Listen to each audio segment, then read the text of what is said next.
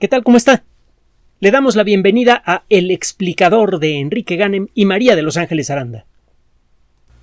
El talento de Albert Einstein era tan, tan grande, la trascendencia de su trabajo fue tan enorme, que a veces ha tomado tintes entre medio cómicos y medio trágicos. En 1905, este hombre que trabajaba como oficinista en, la oficina de patentes de, la ciudad de Berna. Tenía un puesto inicialmente de como ingeniero de tercera clase, creo que luego lo subieron a segunda clase. Tenía que esconder los papeles con los que estaba trabajando cuando llegaba su jefe y hacer como que trabajaba. Digo, realmente eh, hacía su trabajo, pero lo hacía tan rápido que le sobraba tiempo para hacer lo suyo. Y e, entre lo suyo sacó material suficiente para publicar unos trabajos en ese año 1905 que eran tan revolucionarios que no solamente revolucionaron a la física, sino también a la química. Se salieron de, la física. El primer trabajo fue eh, la primera descripción de la teoría de la relatividad. El segundo trabajo tuvo que ver con um, la estructura de los átomos. Él pudo demostrar estadísticamente la existencia de los átomos, que era un rollo que tenía torada la química por más de un siglo y medio. Había evidencia de la existencia de los átomos, pero no se, no se habían podido no se había podido demostrar más allá de toda duda su existencia y Einstein lo, hizo eh, haciendo un trabajo estadístico sobre un fenómeno que se puede observar en microscopio común que se llama movimiento browniano. Otro día platicamos del movimiento browniano. No lo hemos hecho antes. El tercer trabajo eh, mm, sirvió para explicar un fenómeno que conocían los físicos desde hacía tiempo. Si usted toma una placa de metal y la ilumina con luz amarilla, aparecen electrones, aparece una pequeña corriente eléctrica. Si aumenta la intensidad de la luz amarilla, aumenta la cantidad de electrones que comienzan a moverse, pero todos los electrones llevan la misma energía. Para decirlo en términos eléctricos, aumenta el amperaje la cantidad de corriente, pero no aumenta el voltaje, que es la energía que llevan los electrones individuales. Si usted cambia el color de la luz, cambia el voltaje. Si utiliza luz azul en lugar de luz amarilla, el voltaje de los electrones aumenta. Este fenómeno se llama efecto fotoeléctrico. La luz, fotón en griego, se convierte en electricidad un fenómeno interesante y todo, pero parecía no tener mayor trascendencia. En el año 1900, Max Planck eh, propuso una idea para poder explicar muchos fenómenos físicos relacionados con la luz, con el calor, etc. Y esa teoría se le llamó teoría cuántica, que sonaba muy bonita, muy padre, pero no había pruebas en su favor. Einstein toma la descripción del efecto fotoeléctrico y con eh, un poquito de números y dice, a ver, el efecto fotoeléctrico es una demostración de que la teoría de Planck es correcta. Y a partir de esa demostración que ofrece Einstein, además, se abre el camino para empezar la investigación que sirvió para desarrollar la teoría cuántica. Es decir, que sin Einstein la teoría cuántica se habría quedado como una idea bonita y ya del trabajo que hizo Einstein se desprendieron un montón de cosas espectaculares. Por ejemplo, eh, que eh, la luz se puede convertir directamente en, que la luz es una forma pura de energía, que las partículas que reciben esa luz pueden a su vez luego emitirla, de allí salió la, eh, salieron las bases para toda la industria electrónica moderna. Otro día platicamos de las de las consecuencias que tuvo el, descubrimiento de Einstein. El, caso es que cualquiera de esos tres trabajos por sí mismo habría valido un premio Nobel. Y al final de cuentas, el único trabajo por el que le quisieron dar el premio Nobel a Einstein eh, eh, pocos años después fue por este último que le estoy mencionando, el efecto fotoeléctrico y le dijeron, te damos el premio Nobel por el efecto fotoeléctrico y por todas tus contribuciones a la física. Ah, pues qué padre, se ahorraron el dinero y las medallitas de los otros dos premios Nobel. Y les faltó todavía la de la teoría general de la relatividad que vino después, pero es otro rollo. Bueno, el caso es que Einstein abre con esto la ruta para iniciar el, el, entendimiento de las reglas que gobiernan el eh, comportamiento de las cosas muy chiquitas. Poco tiempo después, las personas que siguieron con el desarrollo de esa idea, entre ellas de manera destacada Bernard Heisenberg, crearon una serie de fórmulas que describen cómo se mueven los electrones. Y eventualmente esas fórmulas se pudieron aplicar para describir el movimiento de todas las cosas muy chiquitas que hay en el universo. Electrones, fotones, las partículas que forman al interior de los protones, que son los famosos quarks. En el mundo de la física se le llama mecánica a cualquier disciplina que describe las, las reglas del movimiento de algo. En este caso, las partículas subatómicas, y esto lo sabemos gracias al trabajo de Einstein, siguen los principios de la teoría cuántica de Planck. Entonces, una teoría mecánica que describe el movimiento de las cosas muy chiquitas que siguen los principios cuánticos, pues debe llamarse mecánica cuántica, de ahí el nombre de mecánica cuántica.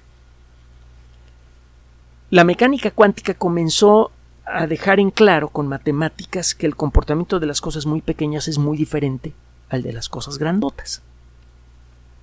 Y eso empezó a incomodar a Einstein, empezó a negarse a participar en, el desarrollo de la mecánica cuántica. Y esto lo vieron muchas personas como algo realmente trágico, porque el que era claramente el líder intelectual de la física, y probablemente la mente más brillante en, la historia de la ciencia, de pronto se negaba a tomar parte de la revolución más importante que estaba sucediendo en ese momento. El desarrollo de la mecánica cuántica comenzó a hacerse meteórico y rápidamente comenzó a rendir frutos prácticos. Hubo un momento en la década de los 30 en los que Einstein estaba tan molesto con respecto a algunas de las conclusiones que se obtenían de la mecánica cuántica que inició una batalla contra su propia teoría. Bueno, no era de la mecánica cuántica, pero sí se derivaba de su trabajo. Empezó a publicar una serie de trabajos en los que atacaba una serie de comportamientos raros implicados en las fórmulas de, la mecánica cuántica como parte de, su tarea, del trabajo que hizo para tratar de minar a la mecánica cuántica, descubrió un fenómeno cuántico extraordinariamente valioso. En la actualidad muchos físicos están de acuerdo que ese descubrimiento que hizo en 1930 debió valerle otro premio Nobel más. Vaya, estoy haciendo cuentas. Este ya sería el quinto. Relatividad eh, especial. Eh, la teoría de los átomos, bueno, el movimiento browniano, el efecto fotoeléctrico, teoría general de la relatividad y con ello el descubrimiento del origen del universo y, luego el entrelazamiento cuántico. En buena medida, lo que sabemos ahora de entrelazamiento cuántico se debe a los documentos, a, los artículos científicos que Einstein hizo en colaboración con, algunos eh, eh, estudiantes de él, para tratar de atacar la mecánica cuántica. Resulta que cuando dos partículas interactúan de cierta manera, quedan de alguna manera indisolublemente ligadas, quedan entrelazadas. Esas partículas pueden comenzar a alejarse. Y se pueden alejar muchísimo. Si usted revisa las características de una de esas partículas, automáticamente la otra partícula adquiere la misma característica. Por ejemplo, la orientación del eje de rotación de una partícula. Puede, sin, meterse en demasiados líos, eh, puede imaginar que las partículas subatómicas son como pelotitas que giran sobre su eje. No es lo que pasa, pues, pero. El caso es que la orientación del eje de rotación de una partícula es, eh, es indeterminado. No es que la partícula esté rotando en una, eh, tenga su eje de rotación en una dirección y que nosotros no conozcamos cuál es la orientación de su eje de rotación. La mecánica cuántica dice que mientras esa partícula no interactúe con otras, no tiene un eje de rotación definido. En el momento en el que interactúa con algo, por ejemplo, con un detector, la partícula adquiere al azar una orientación para su eje de rotación.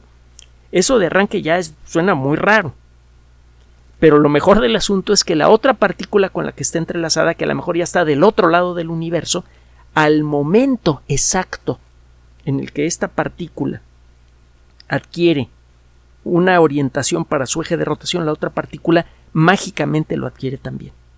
El mismo, la misma orientación. Y de, manera instantánea, como si el espacio que hay en medio no contara. Esto, eh, Einstein decía que era una eh, eh, acción a distancia fantasmal, que no tenía ningún sentido físico. Y en su esfuerzo por demostrar que esto no era cierto, probó que sí era cierto. No es la primera vez que le pasaba a Einstein que cuando, que cuando fallaba acertaba.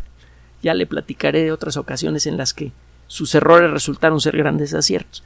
El punto es que desde que fue descubierto el fenómeno de la, del entrelazamiento cuántico, ha tenido, eh, eh, ha sido muy estudiado, pero no ha tenido todas las aplicaciones que uno quisiera. Un fenómeno que permite detectar instantáneamente cuando una partícula es alterada podría tener muchísimas aplicaciones, como esta que le voy a comentar ahora. Acaba de ser publicado un trabajo en la revista Nature Communications, de editorial Nature, eh, de acceso público, eh, de, primer nivel y todo lo que usted quiera. Ya hemos platicado mucho de Nature. Lo seguimos mencionando porque no sabemos cuándo una persona nos hace el honor de escucharnos por primera vez. Pero bueno, el caso es que un grupo de investigadores del Instituto de Ciencias Fotónicas se puso a trabajar precisamente con esta idea de la teleportación cuántica. Bueno, perdón, me estoy adelantando, todavía no le explico lo que es la teleportación cuántica. Eh, eh, se puso a trabajar con el, el fenómeno del entrelazamiento cuántico para eh, tratar de construir un sistema de teleportación cuántica a gran distancia. Cuando oye usted el término teleportación probablemente piensa en viaje a las estrellas y el, rayo transportador y toda esta bola de cosas. No va por allí. Eh, la teleportación cuántica es una técnica que permite transferir información cuántica a un receptor situado a una X distancia. La teleportación cuántica solamente transmite información, pero lo puede hacer en principio con gran efectividad, a gran distancia y de manera esencialmente instantánea.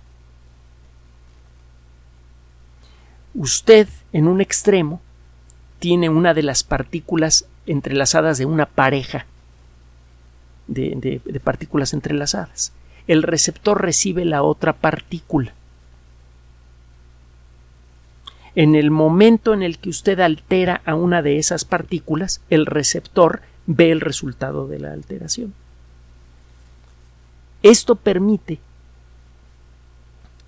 por un lado, recibir información de alta calidad, pero también permite detectar si la partícula si alguna de estas dos partículas ha sido intervenida durante el viaje. Las partículas solamente van a mantener su entrelazamiento cuántico mientras no interactúen con nada. En el momento en el que las partículas interactúan con algo, las, las partículas dejan de tener una situación indeterminada y toman un estado cuántico definido. Si usted recibe una partícula que ya tiene estado cuántico definido, usted puede decir a ah, caramba, alguien le metió mano al circuito, alguien está escuchando en la línea. Me imagino que a estas alturas ya empezará a imaginar qué aplicaciones podría tener un sistema de, eh, eh, que utilice entrelazamiento cuántico para comunicaciones en el Internet.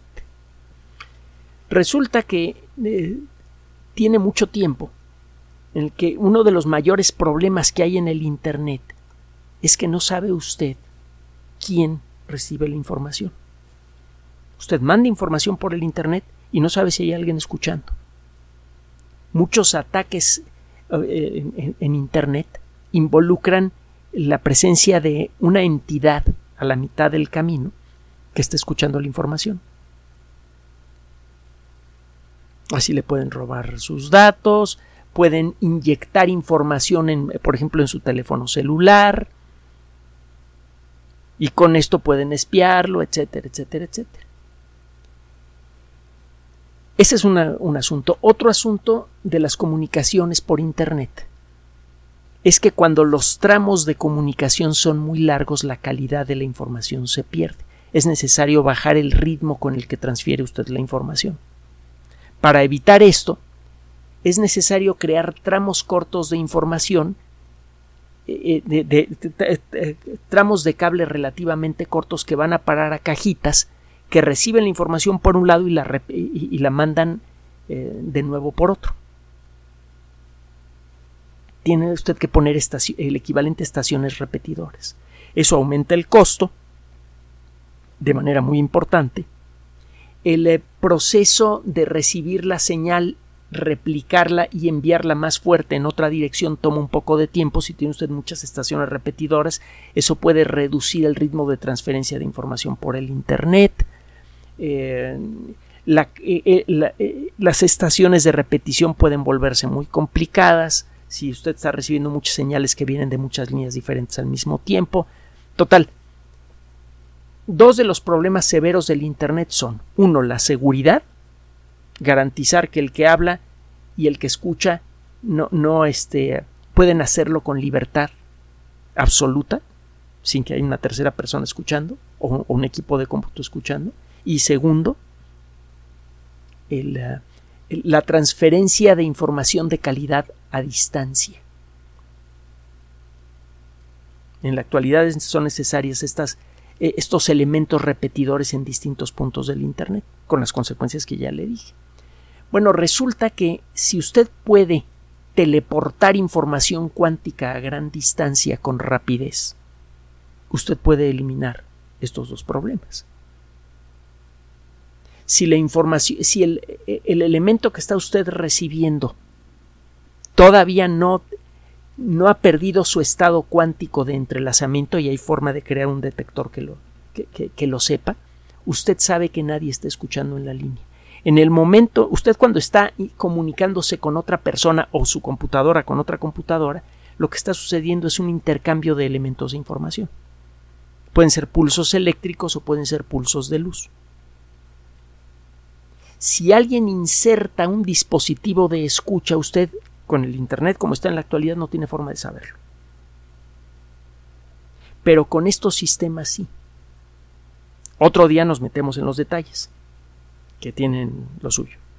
El caso es que si usted tiene un sistema de entrelazamiento cuántico, tiene usted un transmisor, un receptor, y alguien mete un dispositivo para escuchar, ese dispositivo va a interactuar con una de las dos partículas entrelazadas y al hacerlo va a hacer que la partícula pierda su entrelazamiento. Y eso lo va a poder usted detectar en los dos puntos, tanto en el que transmite como en el que recibe. En el momento en el que alguien empieza a escuchar, en ese momento usted lo sabe y puede cortar la comunicación. Esto eliminaría casi por completo muchos de los problemas que hay de falta de discreción, de, secrecía en las comunicaciones.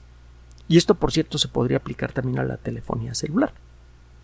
Imagínense lo que eso implica, tanto para bien como para mal, porque muchas veces la única manera que se tiene de, eh, desarticular redes de crimen organizado es precisamente escuchando sus comunicaciones. Es algo que, vaya, se hacía en los Estados Unidos con los mafiosos en la década de los 20 desde entonces. El, punto es que esa, esa posibilidad desaparecería, para bien y para mal y la calidad de las transmisiones podría subir mucho. Lo que consiguió este equipo, el, el, enviar información cuántica por parejas entrelazadas, ya se ha hecho. Lo que no se había conseguido, que es lo que consiguieron estos investigadores, es realizar esta transmisión a una distancia superior a un kilómetro. Si estos sistemas siguen mejorando, se va a conseguir algo que nosotros en su momento anunciamos hace ya más de una década. en Suiza se ensayó un sistema electrónico basado en estos principios para la votación. Usted emite su voto en una máquina y el voto es enviado por vía electrónica. Usted puede saber que el voto llegó y llegó bien gracias al estado de entrelazamiento de las partículas que están involucradas en la transferencia. Si alguien interviene la transmisión, automáticamente el sistema lo detecta. Esa era la idea de operación de estos aparatos que sí, más o menos funcionaban bien con sus limitaciones, etcétera. Lograron hacer algunas pruebas a más de 800 metros de distancia, pero no funcionaba muy bien el equipo. No, existía la tecnología suficiente para realmente poder trabajar con partículas entrelazadas. La tecnología ya evolucionó. El nuevo sistema que utilizaron estas personas es capaz de decidir si una partícula que se está recibiendo con información ha sido alterada o no por alguien que esté escuchando en la línea. Lo bonito del asunto es que la escucha puede estar en cualquier punto de la línea. No importa en qué, en, qué punto esté, en el momento en el que se activa esa escucha, en ese momento las partículas pierden su entrelazamiento cuántico porque interactúan con el aparato de escucha. Mientras no interactúen con nada, pueden llegar a su destino intactas. Este tipo de mecanismos podrían ser relativamente fáciles de implementar en muchos puntos del Internet y eventualmente en las nuevas generaciones de telefonía celular, una vez que maduren. Y cuando eso pase, prácticamente todas las comunicaciones por el Internet van a ser absolutamente seguras en, esos términos. Siempre existirán otras formas de, de violar la seguridad de un sistema, los famosos ataques de phishing, por ejemplo. Pero en términos de que alguien pueda escuchar lo que está usted transmitiendo o recibiendo en una línea de Internet o en una línea telefónica, eso se acabaría por completo con esta tecnología. Resulta mm, al mismo tiempo, le decía yo, trágico y divertido darse cuenta que el, genio de Einstein haya acertado incluso cuando se equivocaba, incluso cuando estaba tratando un efecto opuesto. Einstein en dos ocasiones tuvo eh, mm, fallos virtuosos su teoría general de la relatividad mm, eh, exigía que el universo eh, se expandiera continuamente. Él insertó un nuevo término en la teoría de la relatividad en la que habla de una forma eh, mm, en cierto modo opuesta a la gravedad que mm, tendría un efecto en la expansión del universo. Luego dijo que ese término que había agregado a su teoría era un error y resulta que probablemente no, porque se ha observado que el universo se comporta, en la forma en la que se expande el universo, eh, tiene un comportamiento similar a lo que él eh, predice con su teoría agregándole este término que él consideraba erróneo. Otro día le explico exactamente cómo va el rollo. Y el segundo error virtuoso de Einstein es suponer que el fenómeno del entrelazamiento cuántico era falso. En el esfuerzo por, por demostrar que era falso, demostró su existencia y ahora se está convirtiendo en una de las tecnologías más valiosas para el mundo moderno. Simplemente piense que en la actualidad el Internet es probablemente la infraestructura de cualquier tipo más valiosa de la historia. Cualquier técnica que permita cambiar su estructura de manera profunda tendrá el mismo valor. Gracias por su atención. Además de nuestro sitio electrónico www.alexplicador.net, por sugerencia suya tenemos abierto un espacio en Patreon, el explicador Enrique Ganem, y en PayPal, el explicador patrocinio por los que gracias a su apoyo sostenemos este espacio.